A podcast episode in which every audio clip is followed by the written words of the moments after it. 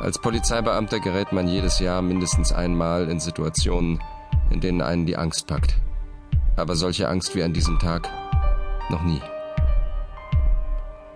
Als ich das Zimmer der Ärztin verließ, war ich durchgeschwitzt. In drei Wochen fängt die Bestrahlung an, dann kommt die Operation. Sie sind ab sofort krankgeschrieben. Werde ich sterben? Mit 37?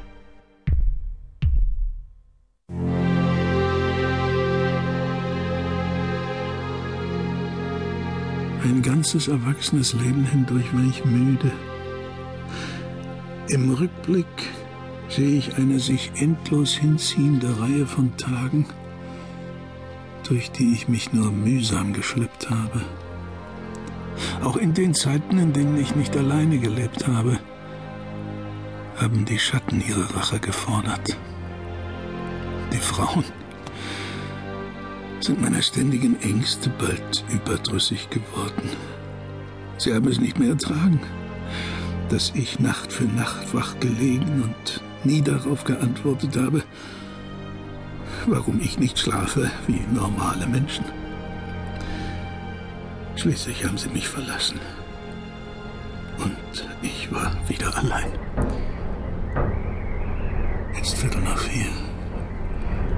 Zur Dämmerung sind es noch ein paar Stunden.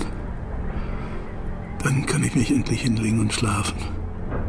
Und habe wieder eine Nacht bezwungen.